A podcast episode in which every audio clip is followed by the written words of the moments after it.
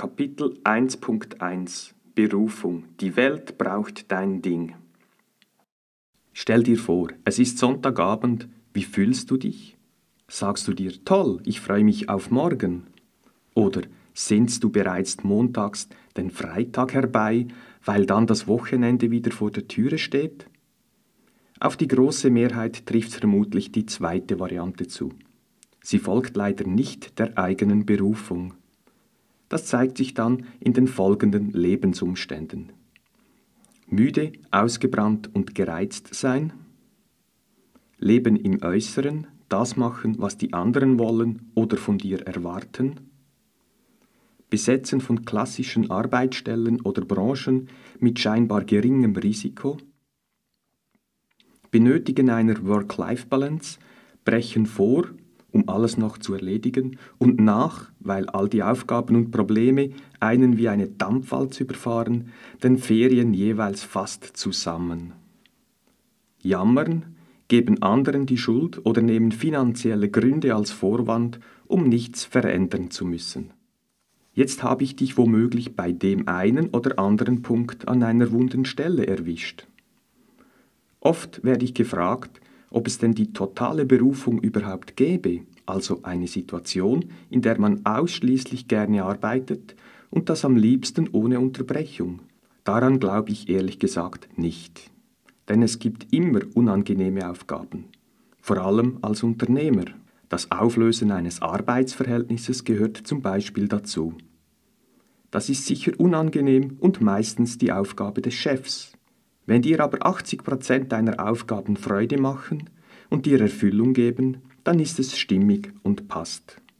Es gibt übrigens eine ganz einfache Definition von Berufung. Sie liegt dort, wo sich deine Talente und Stärken mit den Bedürfnissen in den Märkten oder Segmenten kreuzen. Das bedeutet, dass dein Talent auch noch gebraucht werden muss, also nützlich sein muss, sonst macht das Ganze keinen Sinn. Und somit sind wir bei einem wichtigen Punkt angelangt. Ich glaube nämlich, dass unsere einzigartigen Talente und Stärken keine Zufälle sind. Jeder Mensch ist einzigartig. Es gibt von niemandem eine Kopie. Somit besitzt du also Einzigartigkeiten, die in dieser Form ansonsten niemand zu bieten hat. Und da ich glaube, dass es in der Natur nichts Zufälliges existiert, heißt das, dass deine Einzigartigkeiten Nutzen stiften, wenn du sie erkennst, um und einsetzen tust. Einstein sagte diesbezüglich, Gott würfelt nicht. Kosmos heißt auf Deutsch übersetzt Ordnung. Wenn meine Vermutung also stimmt, heißt das, dass du in einem bestimmten Feld Sinn stiften kannst und auch solltest, entsprechend einer existierenden Ordnung. Doch wie findest du diesen Bereich? Gerne erzähle ich dir dazu meine Geschichte. Ich kam nicht direkt zur Berufung. Ich musste zuerst erfahren, was nicht meine Berufung ist. Natürlich ist das weniger ökonomisch, aber letztendlich gelangte ich auch so ans Ziel.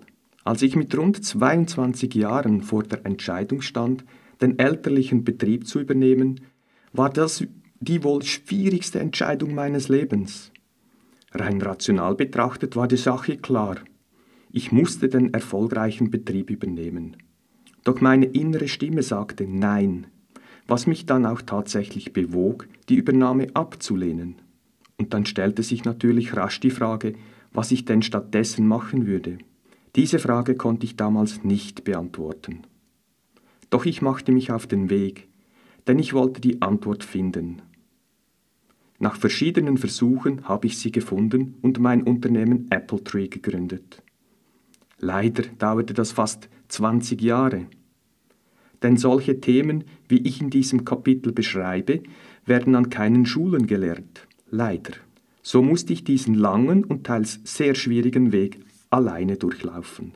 Ich versuche dir nun einen direkten und schnelleren Weg zur Berufung mit auf den Weg zu geben.